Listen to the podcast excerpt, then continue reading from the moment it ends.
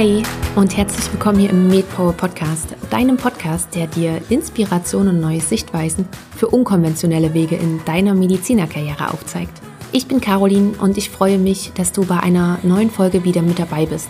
Passend zu den letzten Folgen wollte ich gerne noch eine Episode sozusagen dazwischen schieben, zwischen diesem regulären Rhythmus und dafür eignet sich eine Woman Power Folge doch am besten. Tja, und obwohl ich es auch gar nicht großartig geplant habe, so wird der Januar hier im Podcast sehr weiblich werden, denn ich kann auch schon mal so viel spoilern, dass nächste Woche ebenfalls wieder eine Ärztin zu Gast im Podcast ist, dann wieder mit einem spannenden Karriereweg. Nun aber zum heutigen Interview. Mein Gast ist Dr. Dilek Gürsoy und ich habe mich zum einen schon riesig darauf gefreut, mit ihr das Interview führen zu können und nun freue ich mich riesig, dieses auch noch mit dir teilen zu können. Dilek hat zum einen einen sehr beeindruckenden Karriereweg im klassischen Sinne hinter sich, denn sie ist Herzchirurgin und die erste Frau Europas, die ein Kunstherz implantiert hat. In diesem Interview teilt sie mit uns, welche Erfahrungen sie daraus gezogen hat und vor allem, wie sie sich ihren weiteren Weg als Ärztin vorstellt und wie sie diesen auch geht und welche Möglichkeiten sie dafür nutzt. Die Chirurgie an sich ist ja schon ein sehr männerdominierter Bereich und die Herzchirurgie noch etwas mehr. Und Dilek erzählt uns, wie sie ihren ganz eigenen, sozusagen weiblichen Weg darin gefunden hat, ohne sich zu verbiegen. Außerdem ist Dilek 2019 zur Medizinerin des Jahres ausgezeichnet worden und 2020 hat sie ihr Buch Ich stehe hier, weil ich gut bin veröffentlicht und ist auch noch vom Focus Magazin zu einer der 100 Frauen des Jahres 2020 gekürt worden. Eine kleine Zwischeninformation für dich. Ziel des Artikels war es ganz einfach, Frauen eine Bühne geben zu wollen, da durch die Pandemie Frauen und Frauenrechte nach hinten gerückt worden sind. Ich finde, es ist ein sehr, sehr inspirierendes Interview geworden, gerade für uns Ärztinnen und vielleicht besonders für diejenigen, die auch gerne in die Chirurgie wollen. Denn wie oft hört man als Frau, wenn man äußert, dass man oder dass Frau gerne in die Chirurgie wechseln möchte, irgendwelche Sprüche im Sinne von, mach das ja nicht, Chirurgie ist doch nichts für Frauen, bist du sicher, dass du das machen willst und so weiter. Auch Dilek hatte solche Reaktionen. Von daher ist es ein Interview, was dir hoffentlich etwas Mut und Selbstvertrauen gibt, deinen ganz eigenen Weg zu gehen, egal ob er dich in die Chirurgie oder vielleicht auch woanders hinführt. Und nicht nur für uns Frauen und Ärztinnen ist es interessant, auch die männlichen Zuhörer kann ich wirklich nur ganz herzlich einladen, sich diese Episode anzuhören. Denn ein Blick über den eigenen Tellerrand und neue Perspektiven sorgen auch ganz einfach wieder dafür, die eigene Meinung und die eigenen Ansichten neu zu bewerten und zu überdenken. Denn schließlich geht es in der Medizin doch nicht darum, wer besser oder wer schlechter ist, woran auch immer man das misst, sondern dass wir alle richtig gute Ärztinnen und Ärzte sind. Ja, und damit wünsche ich dir jetzt ganz viel Spaß beim Interview. Ein ganz, ganz herzliches Willkommen hier im MedPower Podcast, Dr. Dilek Gürsoy. Ich freue mich riesig, dass du da bist und ja, begrüße dich einfach erstmal und herzlich willkommen. Ja, vielen Dank. Ich freue mich auch sehr. Dilek, das ist sehr, sehr spannend, dein Karriereweg, den du bis jetzt hinter dir hast, sozusagen, den du gegangen bist, vor allen Dingen auch als Frau gegangen bist, denn du bist Herzchirurgin. Du hast 2012 das erste Kunstherz als erste Frau Europas implantiert. Du hast 2019 bist du Medizinerin des Jahres geworden, hast dieses Jahr dein Buch rausgebracht und ganz, ganz aktuell bist vom Fokus Magazin zu den 100 Frauen des Jahres 2020 gekürt worden. Erst einmal noch herzlichen Glückwunsch dazu. Und deine Vision ist es ja auch, eine eigene innovative Klinik für künstliche Herzchirurgie zu gründen, zu etablieren. Und was ich vor allem auch so spannend finde, ist mit vielen Frauenführungspositionen und auch noch mit Fokus auf die Gendermedizin. Und ich möchte gerne mit der Frage einsteigen, woher nimmst du zum einen deine Motivation dafür und woher kommt auch das ganze Selbstbewusstsein? Zum einen für den Weg, den du bis jetzt gegangen bist, aber auch noch für den Weg, der ja noch vor dir liegt. Das ist ja auch nochmal ein weiter Weg. Woher kommt das alles? Ja, erstmal die Motivation kommt daher, dass ich natürlich mein Fach Herzchirurgie unheimlich äh, äh, mag es mit sehr großer Leidenschaft mache ähm, und mich davon auch nicht ähm, äh, abbringen möchte. Weil es ist natürlich in den letzten zwei, drei Jahren äh, viel passiert, hast du ja auch schon ein bisschen eben erzählt. Ähm, meine mediale Bekanntheit ähm, hat mir, ähm, ja, mir negative Seiten aufgezeigt als positive. Ich habe mit positiven gerechnet. Die Tatsache, dass ich Medizinerin des Jahres 2019 geworden bin, dachte ich auch, das ist was ganz Tolles. Das bringt mich nochmal ein bisschen, pusht mich weiter nach vorne. Aber auch das äh, hat sich äh, nicht so ganz bewahrheitet. Es war für mich am Anfang interessant, aber gut, Das habe ich jetzt mal so hingenommen. Dieses Selbstbewusstsein kommt natürlich mit meiner Erfahrung aus dem OP, ohne Frage. Ähm, hättest, hätten wir dieses Interview geführt mit Mitte 20 oder Anfang 30, wäre ich vielleicht nicht so selbstbewusst gewesen. Aber ich habe nun mal jetzt einen gewissen äh, Lebenslauf vorzuweisen. Ich habe operativ äh, viel gemacht und ganz besonders äh, in der Kunstherztherapie. Äh, da lasse ich mir die Butter auch nicht vom Brot nehmen. Äh, ich äh, kann dieses Fach sehr, sehr gut. Ich habe es von denjenigen gelernt, die es etabliert haben, in Bad Oeynhausen damals unter Herrn Professor Körfer und seinen Oberärzten. Und ähm, ich habe mich da weiterentwickelt und bin immer noch aktiv in Forschung dabei, nicht nur für totale Kunstherzen, sondern mittlerweile auch für Linksherzunterstützungssysteme und für internationale Firmen. Und das macht mich natürlich mit jeder Operation, die ich durchführe, auch in der Forschung, ähm, macht mich das alles natürlich selbstbewusster und steigert meine Motivation. Und die Tatsache, dass sie das äh, niemand zutraut, diese Vision des Kunstherzentrums das motiviert mich natürlich noch mehr, ähm, weil ähm, die, ähm, die Dem Demotivatoren äh, Menschen sind, die ich zum Teil persönlich kenne, zum Teil persönlich mal operieren habe sehen, zum Teil auch mal sprechen äh, konnte und weiß, äh, nee, nicht die, die werden dich ganz sicher nicht daran hindern. Das ist ziemlich spannend, dass du auch gerade daraus deine Motivation ziehst, weil bei ganz vielen könnte ich mir vorstellen, ist es ja dann eher andersrum. Dann kommt diese Stimme von außen oder vielleicht auch die innere Stimme, wer bist du denn schon, dass du eine ganze Kunstherzklinik alleine aufbauen willst, das noch als Frau. Und bei dir ist es aber genau andersrum. Du nimmst diese Stimmen an und hast ja auch ganz viele Rückschläge jetzt auch nochmal erfahren. Du hast es gerade angesprochen, weil deine mediale Präsenz ja doch eher negativ gewirkt hat. Ähm, wie verwandelst du das dann für dich in diese positive Energie? Weil es ist ja trotzdem erstmal ein Rückschlag. Genau, die, die, die Welt besteht ja nicht nur aus herzchirurgischen Kollegen, die besteht auch aus vielen, vielen anderen sehr, sehr starken Frauen. Und diese Netzwerke, die ich außerhalb der Medizin kennengelernt habe oder mit denen ich in Kontakt gekommen bin, die haben mich natürlich enorm gestärkt. Und ich habe gesehen, die Welt besteht nicht nur aus dem OP rein und raus und aus den internen Kongressen, die wir national und international haben. Die Welt ist viel, viel mehr.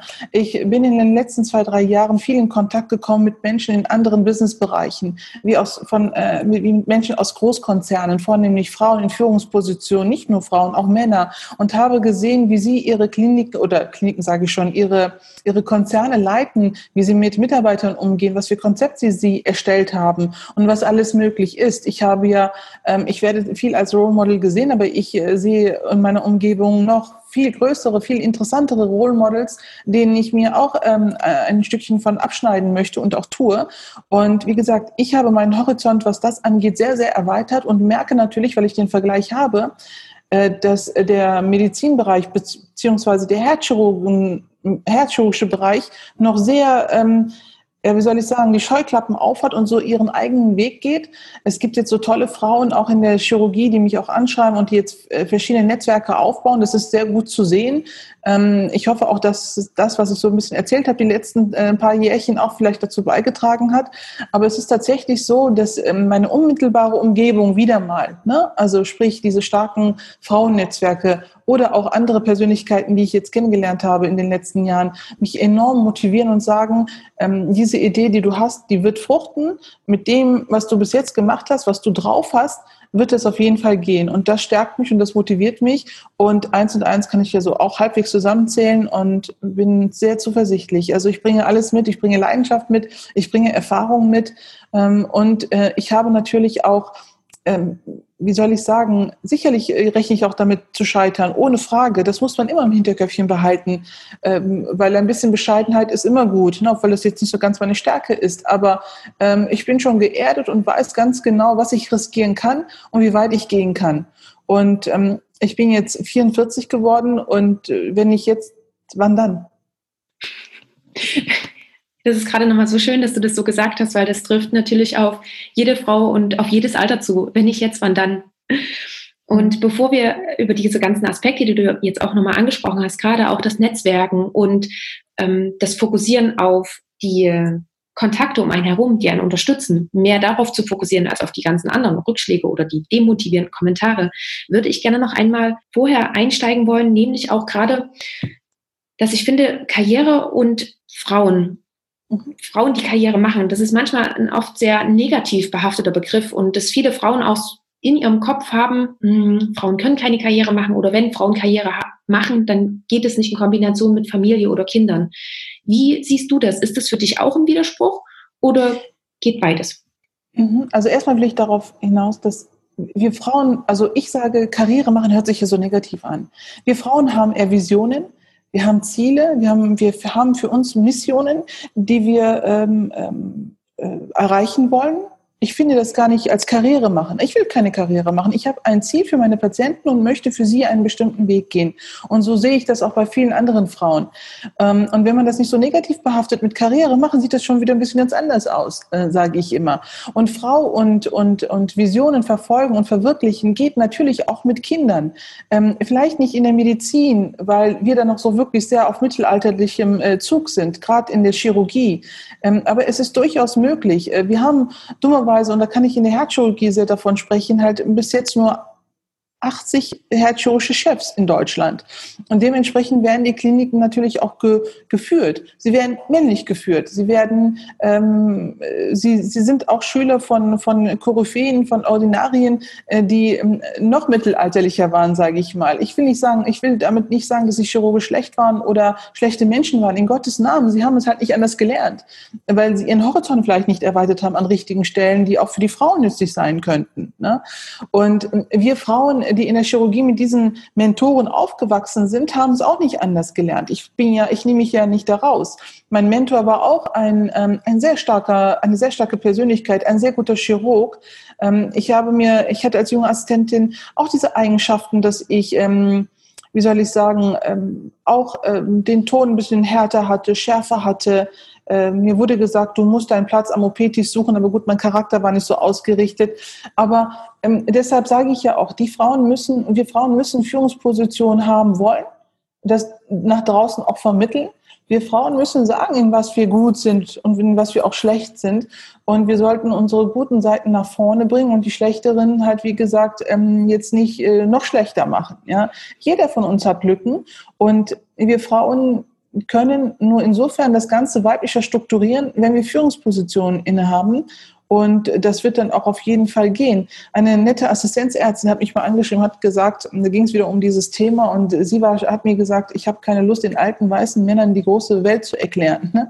Wirklich, wir sind ja zum Teil auch gefrustet, denjenigen, die gerade in der Führungsposition sitzen, zu erklären, was man alles ändern muss, alles ändern kann aber es passt halt viel nicht da ins, ins System oder ins, ins, Konzept. Und deshalb müssen wir selber ähm, entweder Führungspositionen innehaben oder selber unsere Unternehmen oder unsere Kliniken gründen, damit wir das machen können. Und ähm, die Zeit gibt es heutzutage eher, diese Start-up-Welt, diese Unterstützung, die man von außen bekommt.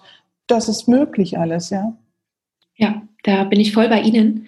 Hm, wie schaffen Sie das denn, Beruf und Familie miteinander zu vereinbaren? Wie haben Sie das für sich gelöst? Mhm. Bin ich schon wieder also, beim Sie. Ja, merke ich gerade. ja. Alles gut, alles gut. Ich switche ähm, hin und her. Ich, hab, ähm, ich bin äh, nicht verheiratet. Ähm, ich habe ähm, auch, ich erzähle nicht so viel über mein Privatleben, weil ich auch als Chirurgin ganz genau weiß, wie das zum Teil auch ausarten kann, gerade unter den eigenen Kollegen und Kolleginnen im eigenen Fachbereich. Ich erzähle nicht so viel über mein Privatleben. Das habe ich jetzt aufgegeben. Ich habe sehr viel gequatscht vorher darüber, aber jetzt nicht mehr. Aber nichtsdestotrotz, ich bin nicht verheiratet und habe keine Kinder und kann sicherlich nicht mitreden, die, äh, die äh, halt Kinder und Familie haben aber trotzdem bin ich eine Frau und trotzdem bin ich ein Kind einer Mutter und weiß, ähm, wie das ist, wenn die Mutter halt ähm, tagtäglich äh, arbeiten muss äh, und äh, nicht immer zu Hause ist, wie es sein muss. Das ist bei den Chirurgen hier zum Teil genauso. Aber nichtsdestotrotz müssen wir diese Situation ja nicht so beibehalten, wie sie gerade ist, sondern müssen aktiv es ändern. Ich bin davon fest überzeugt, dass wir Frauen sehr gute Organisatoren sind.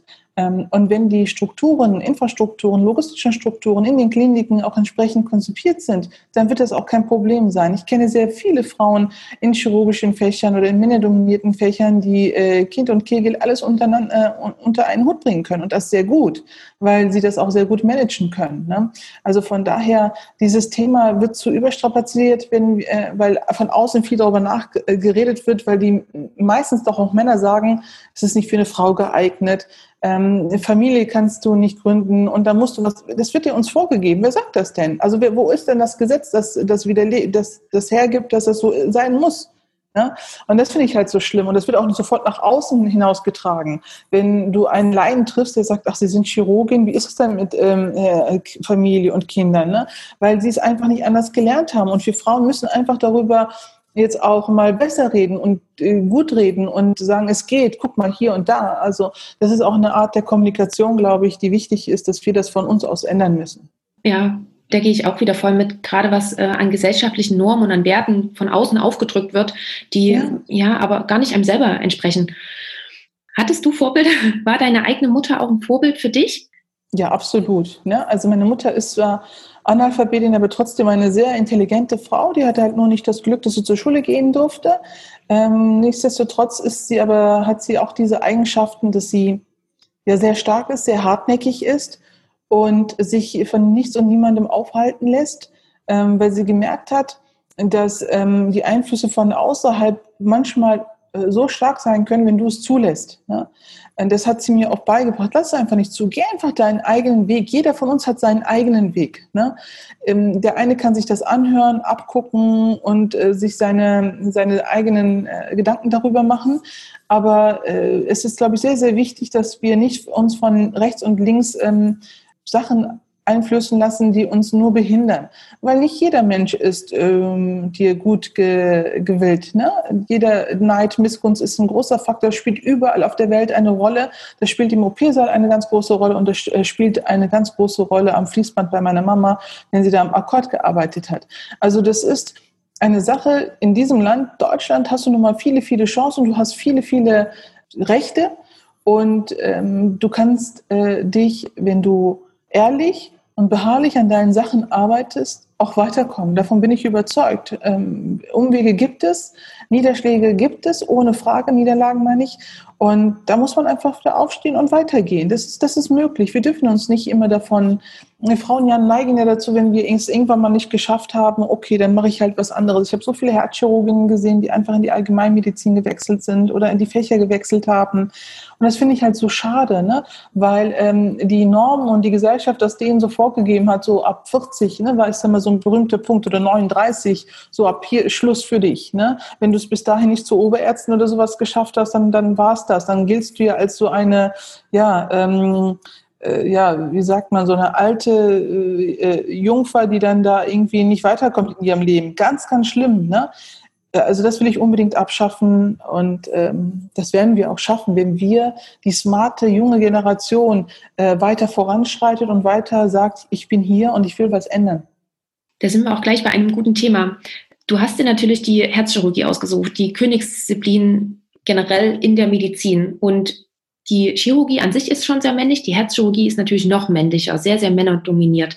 Mm, wie hast du dich da in dieser in diesem Bereich, wie hast du dich da als Ärztin durchgesetzt? Hast du dich versucht anzupassen an die Männer oder hast du gesagt, nee, mache ich nicht, ich gehe meinen eigenen Stiefel? Und wenn ja, wie bist du den gegangen? Also das ist ja so gewesen, dass ich mich schon für dieses Fach begeistert habe während des Studiums. Und äh, ich habe viele Praktika, Formulaturen dort gemacht, meine Doktorarbeit in diesem Fach gemacht.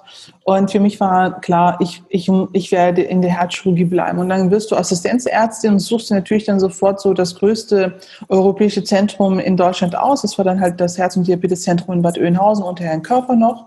Und das wollte ich auch unbedingt, weil mir das auch äh, gesagt wurde, wenn du Herzchirurgie lernen möchtest, dann musst du in diese großen Haifischbecken sozusagen, damit du richtig mal ähm, geformt wirst sozusagen. Ich war auch da drin und ich muss sagen, ähm, am Anfang wird dir das schon so vorgegeben, okay, wenn du hier was werden willst, musst du eine Schlampe werden, hatte ich mal einen Spruch vom Oberarzt gehört. Oder auch die Kollegen, ähm, dass sie die Ellbogen ausfahren und ähm, da gibt es ja immer diese Rotation, der eine muss auf die Intensivstation, der eine muss äh, dann auf die HTX-Station, der andere muss in den OP und so.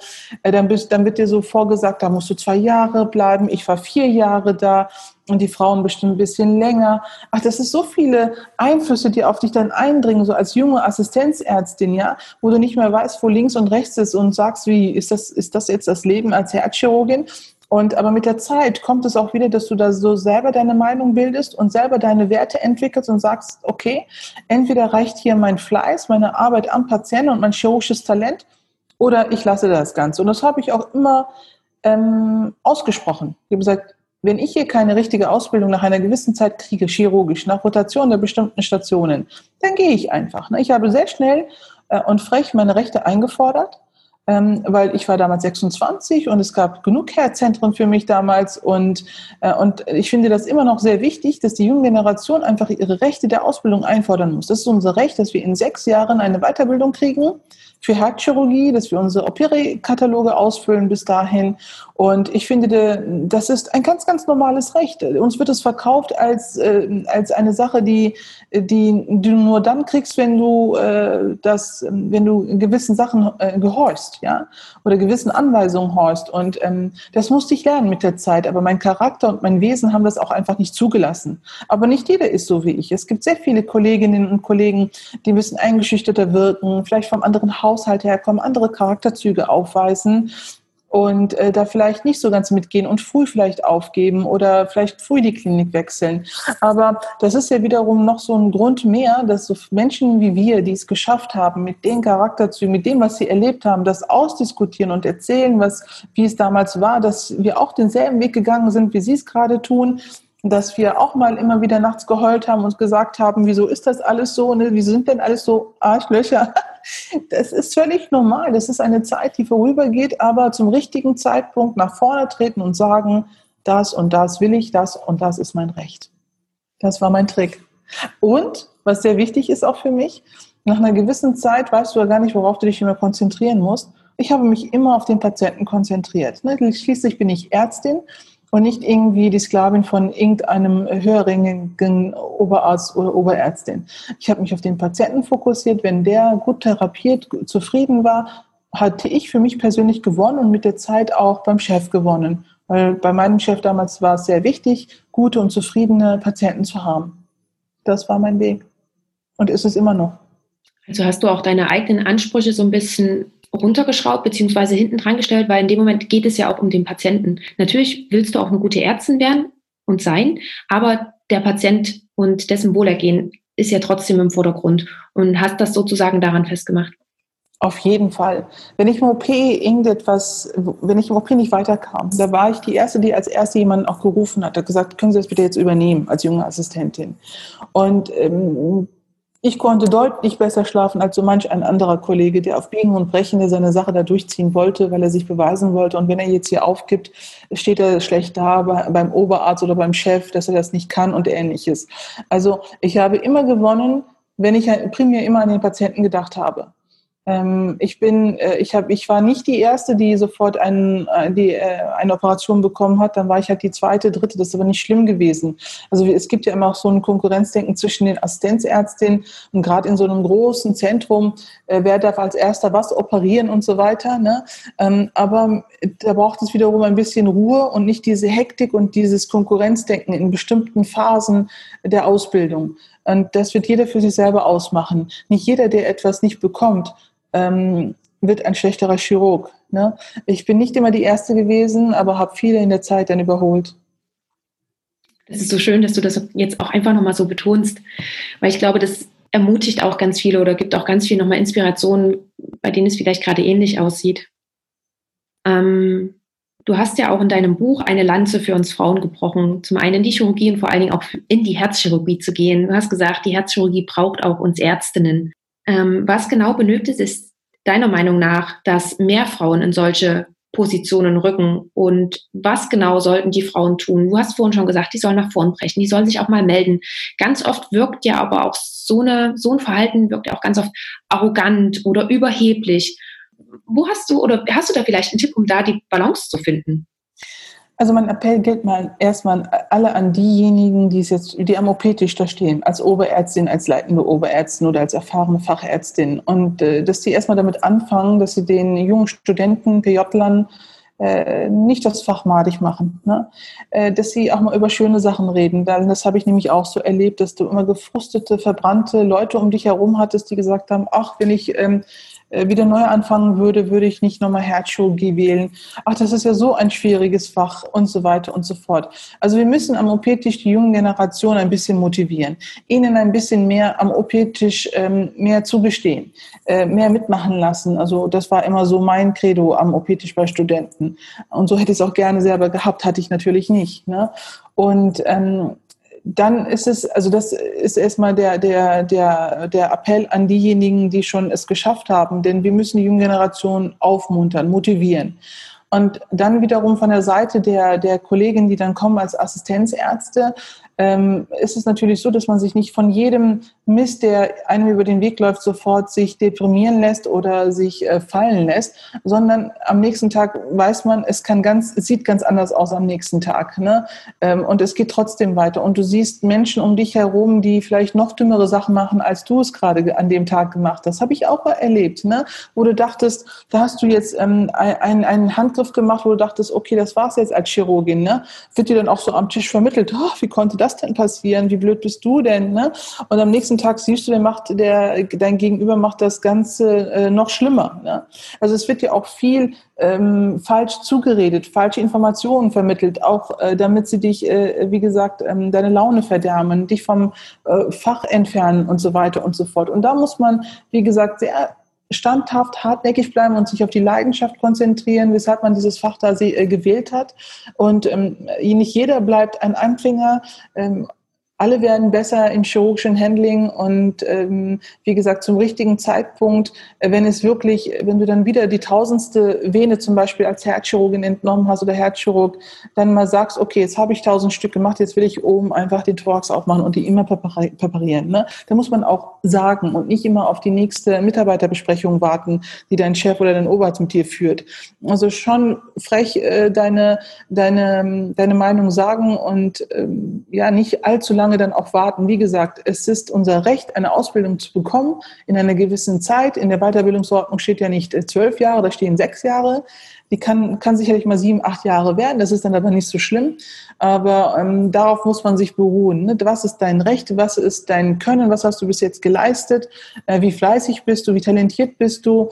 Ähm, auf so etwas sollte man sich dann berufen in sein, auf seinem Weg und sich einfach auch nicht abbringen lassen. Es sei denn tatsächlich, du hast wirklich äh, keinen keinen Spaß mehr bei der Sache, du äh, kannst keine Leidenschaft mehr entwickeln für die Sache, du schadest Patienten, dann sollte man wirklich darüber nachdenken, das Fach dann doch zu wechseln.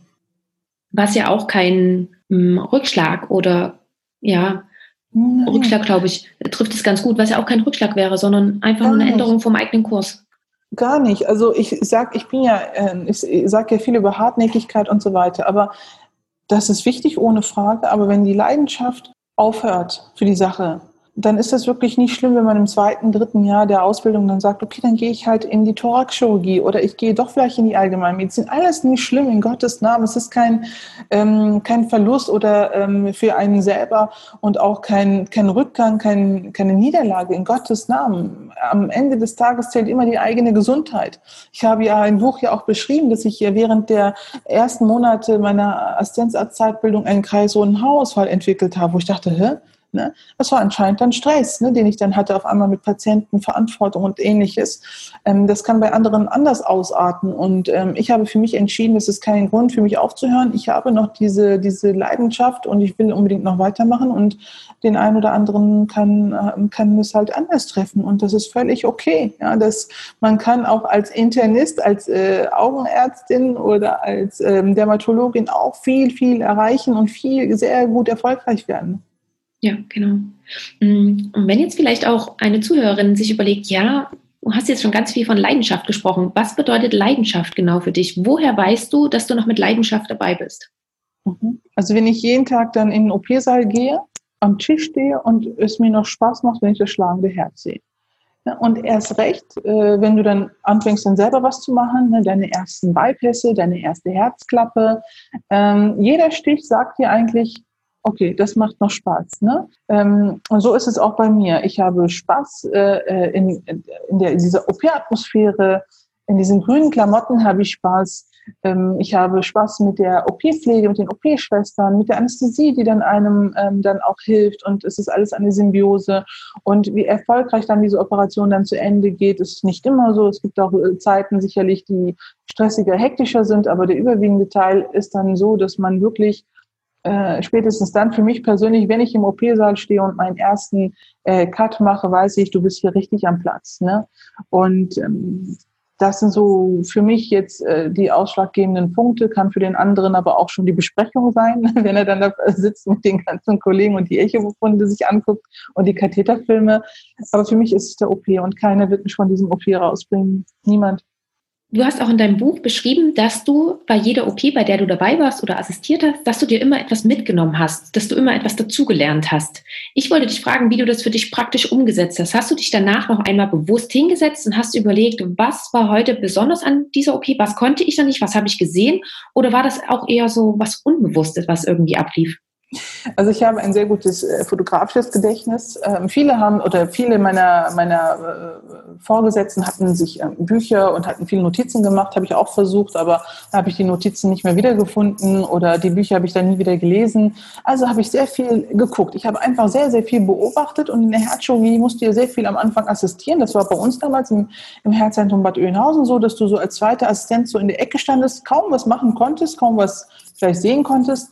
Ähm, aber ich habe einfach die, äh, die, die, die Notsituation, wenn es welche gab, mir gemerkt, wie managt er das gerade? Oder wenn da etwas an der Aorta oder am Vorhof etwas blutet, mit welchen Nähten übernäht er äh, wie und ähm, äh, wie setzt er sie? Äh, nimmt er sie Rückhand, nimmt er sie Vorhand? Ähm, und äh, ja, genau, das, das ganze Management. Äh, es gab auch Fälle, wo du gesagt hast, oh Gott, warum macht er das denn jetzt gerade? Ne? Hast du ja woanders eigentlich viel besser gesehen. Ich habe auch viel How Not to Do gelernt. Ne? Das ist auch sehr wichtig. Und mir deshalb sind mir auch ähm, wenige Komplikationen passiert, weil ich immer sehr vorsichtig bin. Äh, sicher dann auch nicht immer die schnellste war, ähm, und, äh, aber sicher immer vorsichtig und sehr sauber war und die wenigsten Komplikationen unter den Assistentinnen, aber dann später auch ähm, unter den Oberärzten auch hatte, weil ich sehr besonnen gearbeitet habe, nicht die coolste sein wollte, sondern die sicherste, ähm, und das hat mich immer nach vorne gebracht. Und ich habe wirklich am Anfang, bleibt dir auch nichts anderes übrig, viel beobachtet. Ich sage immer auch zu der jungen Generation, Hauptsache in den OP, geh rein, guck von oben, guck von der Seite. Ne? Ähm, aber guck dir das an, was da passiert. Und das ist immer live besser, als wenn du es auf YouTube anguckst. Also zu unserer Zeit war das eh YouTube noch kein Thema ne, als wenn du dann irgendwie von Hörensagen irgendwie was mitkriegst. Ne? Also äh, viel dabei sein, viel auch freiwillig melden am Anfang, wenn es ähm, deine Zeit äh, zulässt. Ähm, das empfehle ich ja auch, wenn du in so einer großen Klinik bist, wo man auch transplantiert oder wo man auch LVDs oder Kunstherzen operiert, dass du dich da freiwillig meldest und äh, mitguckst und äh, vielleicht eventuell auch fragst, ob du an, an den Tisch kommen darfst. Also so ist, sind dann die Anfänge gewesen und irgendwann kommst du schon selber dran. Ähm, und dann äh, profitierst du davon, von dem, was du die ganze Zeit gesehen hast. Ich sage, das ist immer wie Fernseh gucken, ne? Und dann, äh, ja, so, so war das bei mir. Ich habe viel, viel geschaut und viel äh, mir Ment, äh, im Gedächtnis viel abgespeichert als sonst irgendwo. Ist aber bei jedem anders. Ne? Wie gesagt, der andere schreibt sich alles auf, der andere macht ein Video. Ähm, jedem das Seine. Nicht jeder muss es so machen wie ich oder ich muss es so machen wie die anderen. Ja, natürlich. Ähm, ich würde gerne mit dir jetzt noch zum Thema Leadership gehen. Mhm. Und da wäre die erste Frage, was genau bedeutet Führung für dich und wie können wir Ärztinnen auch Führung aktiv mitgestalten, egal auch schon in welcher Position wir sind? Also für mich Führung bedeutet, also ich habe es ja auch so sehr hierarchisch erlebt. Ich bin auch so aufgewachsen. Ähm, und so habe ich auch eine ganze Zeit auch gedacht. Ne? Das ist der Chef, das ist der Oberarzt, das ist der Facharzt, das ist der Assistenzarzt. Aber ich ähm, habe natürlich vor allem in den letzten drei, vier Jahren und gerade auch in der letzten Zeit ähm, chirurgisch äh, meine Art und Weise geändert. Im Sinne von, klar, ich bin ruhiger geworden, auch am OP-Tisch, weil ich erfahrener geworden bin und das, und das prägt dich ja dann auch. Äh, und dass man ähm, erstmal dieses beim äh, Führung heißt für mich auch eine, das ganz moderne Wort ist ja Diversität das ist enorm wichtig geworden. Gleichberechtigung, Gleichstellung, unheimlich wichtige Sachen, ne, dass wir jetzt auch nicht nur jetzt Frauen einstellen, nur was, dass sie dann auf, da sind und dann eigentlich die Ambulanz viel mehr machen oder irgendwie ähm, die Wundheilungsstörungen machen, sondern äh, sie alle auf einer gleichen Ebene betrachten. Ähm, gut, duzen muss man sich jetzt nicht in der Klinik, da bin ich ja auch ein bisschen dagegen, aber ich möchte das ein bisschen smarter angehen, die Sache. Ne? Die Leute einbeziehen in die, in die ganze Thematik, in die ganze Entscheidungstrefferei und so weiter. Ne? Ähm, das ist dann aber auch eine Sache immer, äh, wie ist der Oberarzt? Ich bin als Einzelperson vielleicht da. Deshalb will ich ja unbedingt eine Führungsposition sein, damit ich meine Werte, meine smarte Art und Weise auch weiter nach unten vermitteln kann, weil der Fisch stinkt ja meistens meistens dann halt vom Kopf. Ne?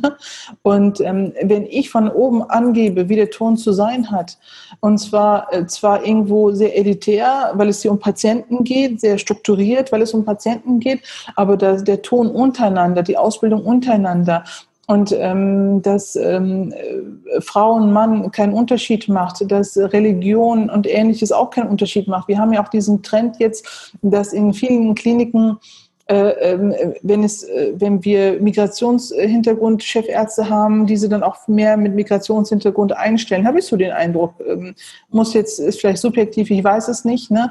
aber dass wir so ein Gleichgewicht auf jeden Fall irgendwo finden und wirklich diese mittelalterlich hierarchischen Strukturen aufbrechen. Und ich habe da immer so als Beispiel diese, diese guten Konzerne wie SAP. Ne?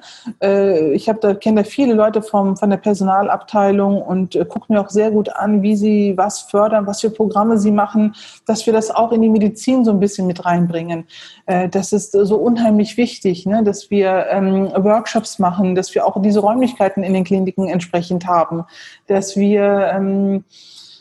ja, äh, uns mehr austauschen untereinander, ne? nicht nur fachlich, sondern auch vielleicht menschlicher Ebene. Was können wir ändern, was können wir verbessern und ähnliches. Also das ist schwierig zu sagen. Ähm, ich glaube, ich muss es erstmal aktiv ausführen, damit ich das äh, besser äh, zeigen kann. Ähm, aber das sind so meine, meine Vorbilder, diese smarten Guys von Facebook, von Google. Ne? Guck dir die alle an. Ne? So möchte, sie führen ja auch tolle Konzerne und wir können auch gute, erfolgreiche Kliniken führen und müssen dabei nicht griesgrämig durch die Gegend laufen und ähm, ganz ähm, erhaben da durch die Kongresssäle laufen und sagen, die Ergebnisse habe ich, was hast du denn schon und so. Ne? Also ich mag das einfach auch alles nicht. Also ich gehe ungern auf Kongresse, wo ich dann wirklich Kollegen sehe, die sich da gegenseitig auf die Schultern klopfen und dich dann gar nicht in ihre Clique sehen wollen, weil du gehörst ja nicht dazu und ach, ganz, ganz komisches, äh, komische Atmosphäre für mich persönlich. Ne? Ja. Aber auch aufgrund der Tatsache, dass ich mehr gesehen habe als nur diese Kongresse. Mhm. Also auch wie du es am Anfang schon gesagt hast, da den Horizont erweitern und nicht nur in der Medizin schauen, sondern auch wirklich in die anderen Gebiete mit reinschauen, die außerhalb der Medizin sind. Ja, unbedingt. Was ich, ähm, also andersrum gefragt, in deinem Buch hast du beschrieben, dass du auch Hierarchie gerade in der Medizin auch ganz gut findest. Ganz einfach, weil jeder auch seinen Platz kennt, jeder seine Aufgabe sozusagen auch weiß, solange es dem Patienten nicht schadet. Mm, was ich aber auch schon öfters erlebt habe, ist gerade solche, die entweder ganz unten in der Hierarchie stehen oder ganz am Anfang, je nachdem, wie man das sehen will, ähm, dass sich da viele nicht trauen, etwas zu sagen, weil sie denken, okay, das ist jetzt ein Oberarzt, da können sie jetzt nicht sagen, dass er einen Fehler macht oder können nichts auf etwas hinweisen, was vielleicht im Endeffekt aber trotzdem dem Patienten gut tun würde. Ähm, Hast du da vielleicht noch irgendwie einen Tipp? Weil ich denke, es gibt schon ganz viele auch Assistenten und Assistentinnen, die sich vielleicht manchmal nicht trauen, da das gleich mit anzusprechen. Ja, das stimmt. Also wie gesagt, wie du schon meintest, wie ich es auch im Buch beschrieben habe, Hierarchie ist eine gute Sache, aber solange auch die Charakteren starke sind, äh, die diese Hierarchie innehaben ne, oder ausführen, ähm, das ist auch immer ein ganz, ganz großer Unterschied. Natürlich hatte ich auch so Phasen, wo gesagt wurde, oh, da darfst du gar nicht im OP sprechen, ähm, erzähl da bloß nichts, wenn du nichts gef äh, nicht gefragt wirst und so weiter und so fort. Ähm, und äh, es gab, das gebe ich auch offen zu, wo ich auch einen Fehler von bestimmten Vorgesetzten gesehen habe und nichts sagen konnte, nichts sagen durfte, ich weiß es nicht, ähm, aber mir dann auch in, also in meinem eigenen Welt meine Gedanken gemacht habe und so habe gesagt, warum eigentlich nicht? Ne? Äh, natürlich hast du dann die große Gefahr, dass du am nächsten Tag nicht im OP stehst. dass du nicht in dem Team bist, wo die interessanten OPs ablaufen. Ne? Aber ich sage, so what? Ne? Das ist nicht ähm, ein Weltuntergang. Ne? Ähm, am Ende des Tages zählt wirklich nicht, mit wem bist du gut konform, bleibst du in der Komfortzone. Am Ende des Tages zählt dein Gewissen, dein Wissen und wirklich dein Anstand dem Patienten gegenüber. Das gewinnt am Ende des Tages äh, immer das sind so die Wege, die ich ähm, für mich habe und auch der jungen Generation weitergeben möchte. Gewissen und Anstand ist das A und O. Und ähm, natürlich traut man sich vielleicht als junger Assistent auch nicht, äh, etwas zu sagen, weil man vielleicht selber noch nicht erfahren ist. Kann auch sein. Ne? Ähm, wie gesagt, das ist immer situationsbedingt. Äh, ähm, und auch erfahrungsbedingt auch so eine ganz Sache. Und ähm, die Kollegen, die dahin kommen, wenn sie, ich sage immer, aus einem guten aus, einer gut, aus einem guten Haushalt kommen, aus einer guten Erziehung gehabt haben, können das sehr, sehr gut einschätzen und ihre eigenen Charakterzüge auch ähm, mitspielen lassen. Also wenn du sowieso von Haus aus einen Egoman hast, ja, ähm, da gibt es ja auch junge Assistenten, die irgend so einen Spruch sagen, der jetzt total unnötig, fehl am Platz ist. Gibt es ja auch. Ne? Nicht, wir sind ja nicht immer, die Assistenten nicht immer die, die, die auf der richtigen Seite stehen. Ne? Es gibt auch viel, ich habe auch viele gesehen, die einfach nur dummes Zeug erzählt haben, nur weil sie irgendwas erzählen wollten. Also das ist immer, immer sehr, sehr unterschiedlich. Immer bestimmte Werte, die dich ausmachen, ausleben am OP-Tisch. Wenn du einen Gerechtigkeitssinn hast, dann fordere dein Recht ein. Wenn du Gewissen hast, sei gewissenhaft am OP-Tisch zum Patienten und nicht zum Vorgesetzten, war immer so mein Deal. Ne? Wenn du einen anständigen Vorgesetzten hast, bitte auf diese Werte sowieso ganz großen Wert legen. Okay, super. Danke dir dafür. Und noch eine Sache, auf die ich gerne auch nochmal eingehen würde. Ähm, das war, glaube ich, auf der ersten oder zweiten Seite gleich auf deinem Buch beschrieben, wo ich dachte, ja, genau, das ist es. Du hast eben gesagt, dass du noch nie erlebt hast, dass eine Ärztin eine andere Kollegin unterstützt hat. Mhm. Und das ist auch das, was du vorhin schon so ein bisschen beschrieben hast. Gerade jetzt, wo du auch außerhalb der Medizin guckst, siehst du, was möglich ist und wie sich Frauen auch untereinander unterstützen können und vernetzen können. Mm, jetzt haben wir auch schon darüber gesprochen, Horizont erweitern. Wir, wir gucken auch außerhalb, aber Hast du da vielleicht noch Tipps oder wie, wie handelst du das auch für dich? Wie vernetzt du dich mit anderen? Ich meine, das muss man ja auch alles managen. Und wie lebst du das auch als Ärztin? Wie gibst du das an deine jungen Kolleginnen weiter? Also ähm, ich hatte natürlich das große Glück, dass ich ähm, einmal unserer Bundeskanzlerin halt die Hand schütteln dürfte auf einer bestimmten Veranstaltung und so kam halt meine mediale Präsenz und diese Netzwerke kamen, das ist halt mein großes Glück, auf mich zu. Und es war auch ein ganz, ganz großes Segen. Ähm, ich habe äh, damit Kontakt aufgenommen und äh, es war für mich, wie ich es beschrieben habe, auch was Neues. Ähm, diejenigen, die ersten Frauen, die ich kennengelernt habe auf so einer großen Netzwerkmesse wie der Her Career, habe ich ja auch beschrieben in meinem Buch, dachte ich, wo bin ich denn hier gelandet? Ne? So alles Tussen, ne? die sind doch nicht in meiner Welt und so. Ne? Und erst in dieser ersten Abend, wo ich den Impulsvortrag gehalten habe, habe ich gemerkt, oh, da sind auch wirklich Frauen in ihren eigenen Welten, die dieselben Probleme haben wie wir in der Herzchirurgie, in der Chirurgie, in der Medizin aber die unterstützen sich halt gegenseitig. Wir sind alle hier, weil wir uns gegenseitig unterstützen und empowern wollen. Und da zum ersten Mal habe ich das erlebt.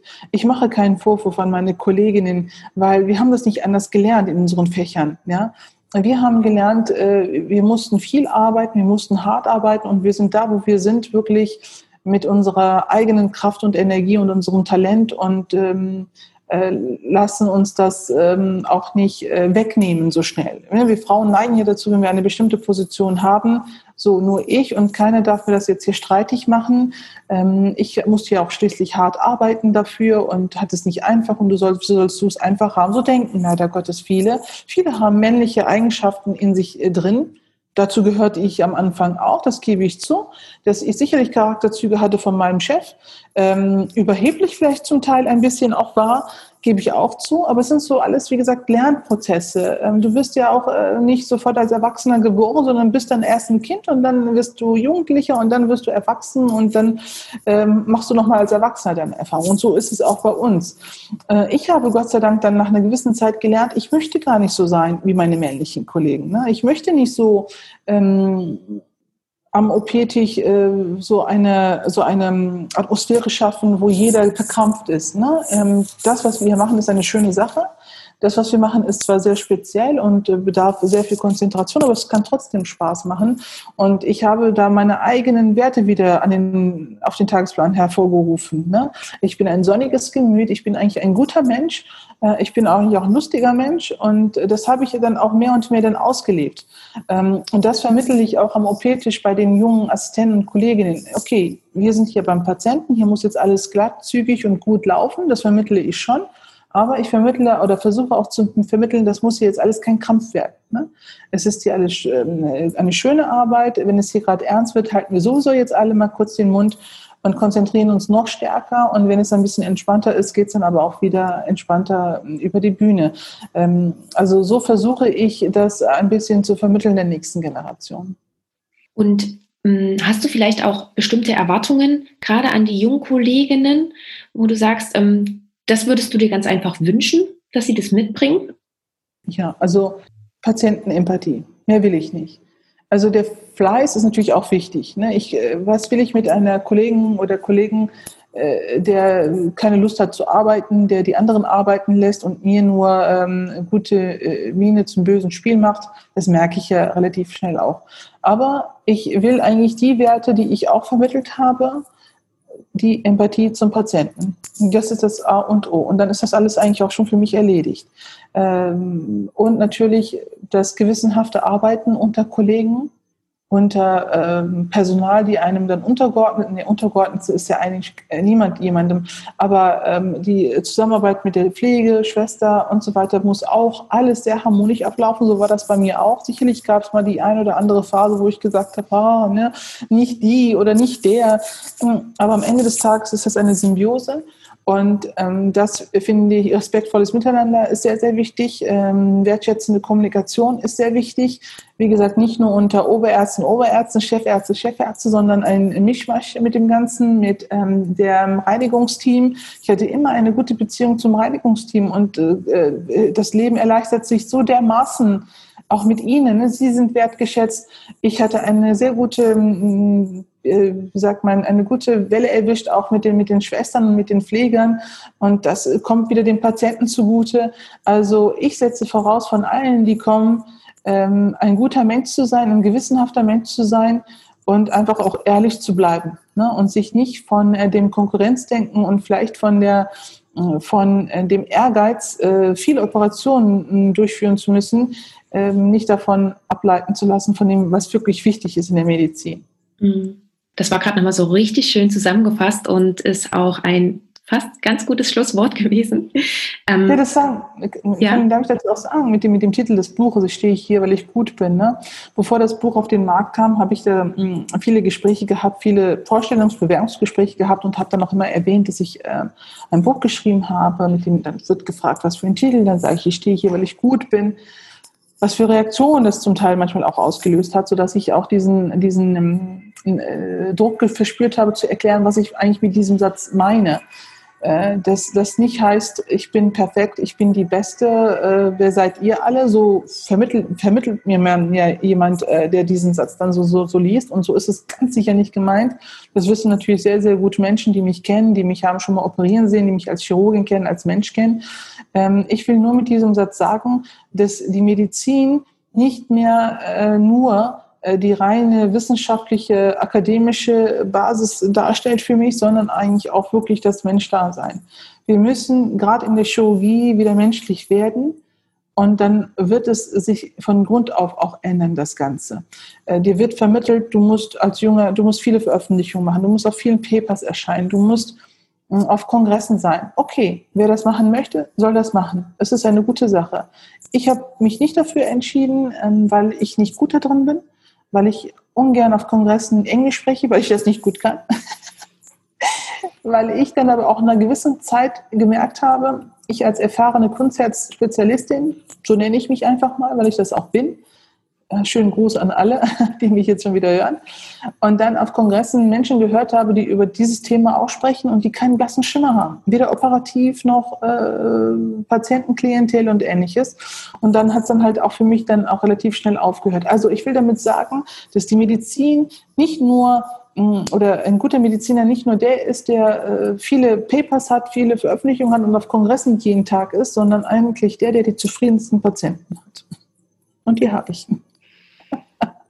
Super, danke, danke dafür. Das stand auch noch auf meiner Liste. Das wollte ich dich tatsächlich nochmal fragen mit dem Buchtitel, aber da hast du mir vorgegriffen und das war perfekt. Danke dir.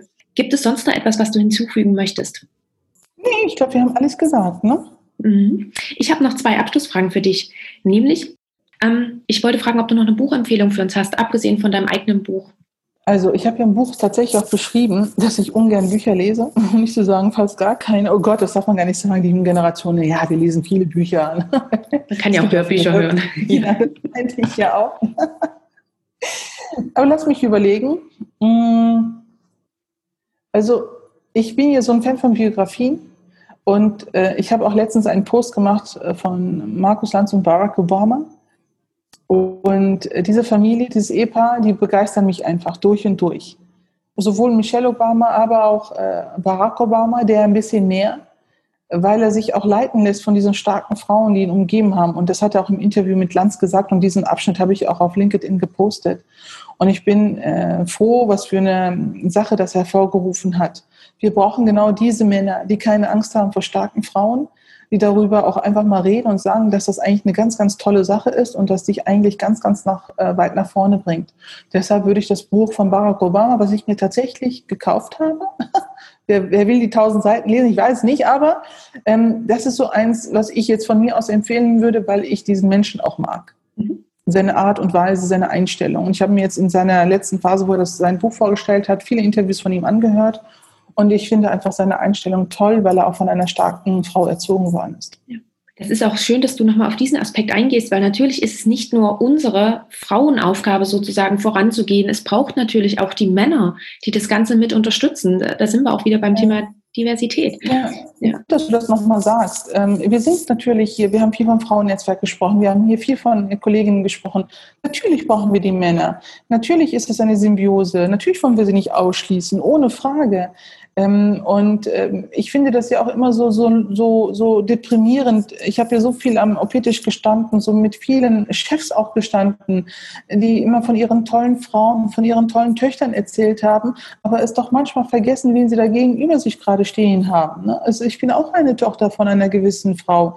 Ähm, es gibt viele Kollegen, die Mütter sind von bestimmten Kindern. Behandle doch uns bitte auch genau so und respektiere uns genau so wie deine eigene Frau und deine eigenen Töchter. Wir haben auch was vor wir wollen auch was Gutes. Ne? Und das vergessen viele Chefs, gerade in der Herzchirurgie. Ne? Es, äh, viele reden viel, wenn der Tag lang ist, aber was in der Praxis dann passiert, ist relativ wenig. Und ähm, vergisst nie, wo ihr herkommt. Ihr seid auch erzogen worden von einer Frau. Ähm, ja, das muss man immer wieder mal ähm, erwähnen. Ja. Mhm, genau. Mhm. Was denkst du, wenn du dir überlegst, so vielleicht in 10 bis 15 Jahren, was oder wie würdest du dir auch wünschen, hat sich da die Medizin vielleicht gewandelt? Die Medizin hat sich ja innovativ, sage ich mal, was das angeht, geht sie relativ zügig voran. Ob die Innovation ist immer gut. Bei uns in der Herzchirurgie gibt es auch Innovationen, wo ich sage, muss das denn jetzt sein, ne? nur weil es jetzt Innovation heißt? Es ist immer äh, eine, eine Sache der Expertise und der Erfahrung. Gut. Aber was so das andere ähm, Management angeht, das, den Führungsstil und ähnliches, hoffe ich in den nächsten zehn Jahren, dass sich da tatsächlich was ändert. Aber das ist dann unter anderem meine Aufgabe, das ist deine Aufgabe mit deinem schönen Podcast und von vielen anderen, die sich mit diesem Thema beschäftigen. Ähm, ich habe das schon mal in einem anderen Podcast erwähnt, dass wir nicht nur über die Führungsposition in DAX-Unternehmen und Aufsichtsräten äh, nachdenken oder reden dürfen müssen, sondern auch die Medizin mal äh, aufs Programm holen müssen, was da eigentlich so viel, was da abgeht. Ne? Viele reden jetzt wegen Corona über die ganzen Pflegebelastungen und Pflegenotstand, was wichtig ist, wichtiges Thema. Aber man sollte genau äh, die Frauen, die in der Medizin sind und gerade in diesen männerdominierten Fächern auch nicht vergessen, weil wir formen als Frauen die Zukunft. Ähm, und wir werden auch ganz andere Strukturen herbringen, wenn wir Führungspositionen innehaben. Dann wird sich die Medizin auch komplett ändern. Und ich bin da sehr zuversichtlich, denn ich höre jetzt sehr viel, was an Netzwerken hier aufgebaut wird innerhalb der Chirurgie, innerhalb der Herzchirurgie. Und das muss man ähm, dann auch richtig ausleben und nicht nur darüber reden, sondern auch mal aktiv gestalten. Ich versuche aktiv für mich das zu gestalten, indem ich halt hier ähm, jetzt meine eigene Sache durchziehe ähm, und will das, was auf dem Businessplan steht, was du ganz am Anfang gesagt hast, ähm, Führungsposition mit 70 Prozent Frauen besetzt, Gendermedizin zum Thema machen, nicht nur in der Herzchirurgie, sondern in allen anderen Fächern auch, weil es kann nicht sein, dass ähm, Studien äh, über, äh, von, von Männern für Männern gemacht werden und gerade auch in der Kunstherztherapie, Chirurgie. Aber Gott sei Dank sind wir jetzt ein ganzes Frauenteam in der Forschung, was das angeht. Und da bin ich ganz zuversichtlich. Ich bin mir sicher, dass sich da was ändert, aber da müssen wir auch alle, nicht nur ich aktiv werden. Es gibt viel, viel bessere Chirurginnen als mich. Das weiß ich die ähm, ein großes Know-how haben, die ähm, äh, Professorinnen sind an großen Universitäten, die es schon da auch geschafft haben, vielleicht nicht hier in Deutschland, aber in der Schweiz oder in Österreich. Und die rufe ich dann bitte schön auf den Plan, äh, da jetzt aktiv was zu gestalten. Denn wenn Sie das jetzt auch verpassen, ist doof. Ja, genau. Mm, wenn sich aber jetzt vielleicht auch jemand angesprochen fühlt von den Zuhörerinnen, vielleicht ist auch ein Zuhörer dabei mm, und er möchte sehr gerne mit dir oder sie möchte auch sehr gerne mit dir in Kontakt kommen. Wäre das möglich und wenn ja, worüber? Ja, ähm, es schreiben mich sehr, sehr viele an. Aktuell, ähm, ich antworte äh, den meisten Äh, verspätet. Wie auch bei dir? Also ich bin ja gerade in so einer Aufbauphase hier und ähm, es ist einfach auch zu viel, weil ich so eine Alleinunterhalterin bin. Ich habe keine Sekretärin, ich habe keine Assistentin. Ne? Ich bin da so äh, alleine unterwegs, mache äh, viel, auch im Netzwerk. Ich, hab, ich bin in vielen Mentorenprogrammen drin. Ich aktiviere mich, ähm, äh, bin aktiv auch in der Politik so ein bisschen tätig. Und das kommt alles auf einmal. Aber wenn mich jemand anschreiben möchte, findet er mich über die sozialen Netzwerke, über Facebook erstmal. Ich, es folgt aber auch meine eigene Internetseite bald ähm, wo dann auch drin steht, wo ich gerade sitze, was ich gerade tue, was ich vorhabe. Das folgt also spätestens Ende Januar sollte das fertig sein. Dann findet man mich hoffentlich ein bisschen eher. Aber sonst mittlerweile aktuell über die sozialen Netzwerke. Ich bin auf Instagram, Facebook, LinkedIn, Xing, alles was und Twitter bin ich auch. Ähm, und ähm, ich antworte auf jeden Fall, vielleicht auch wenn es verspätet ist, ich antworte. Super. Danke dir, das packe ich auf alle Fälle mit in die Show Notes. Und dann möchte ich mich ganz, ganz herzlich bei dir bedanken für deine ganze Offenheit, für deine Einblicke und ja, vor allen Dingen auch für den Mut und die Inspiration, die du mit uns geteilt hast. Ganz lieben Dank. Danke dir, liebe Caroline. Das war das Interview mit Dr. Dilek Gürsoy und ich hoffe sehr, dass es dir gefallen hat und dass du vor allen Dingen für dich ganz viel mitgenommen hast. Schreib mir gerne, was das für dich war oder wie du auch zu den angesprochenen Themen stehst. Du kannst es gerne via E-Mail machen oder auch unter dem Post zu dieser Folge, zum Beispiel bei Instagram oder auch bei LinkedIn. Alle Links dazu findest du auf alle Fälle in den Show Notes. Und wenn du noch mehr zu Dilek erfahren möchtest, so kann ich dir zum einen ihr Buch sehr empfehlen. Auch das habe ich dir in den Show Notes verlinkt. Natürlich aber auch Dileks Buchempfehlung und auch den Kontakt zu ihr. Ja, und dann möchte ich mich nochmal ganz herzlich bei dir bedanken. Danke, dass du bei dieser Episode wieder mit dabei warst. Danke, dass du den Podcast weiterempfiehlst. Danke, wenn du mir vielleicht auch schon eine Nachricht geschickt hast. Da freue ich mich immer sehr, sehr drüber, weil der Podcast doch etwas einseitig ist. Und eine Rückmeldung zu bekommen, ist immer echt schön. Ja, und ein, ein ganz besonderer Dank geht an Sassan, denn ohne ihn wäre diese Episode überhaupt nicht möglich gewesen. Also danke dir, lieber Sassan, dass du an mich gedacht hast und Dilek und mich einander vorgestellt hast. Und damit wünsche ich dir jetzt noch einen ganz tollen Tag. Wir hören uns, wie zum Intro schon erwähnt, nächste Woche schon wieder.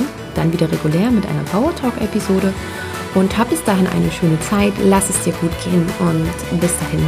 Ciao.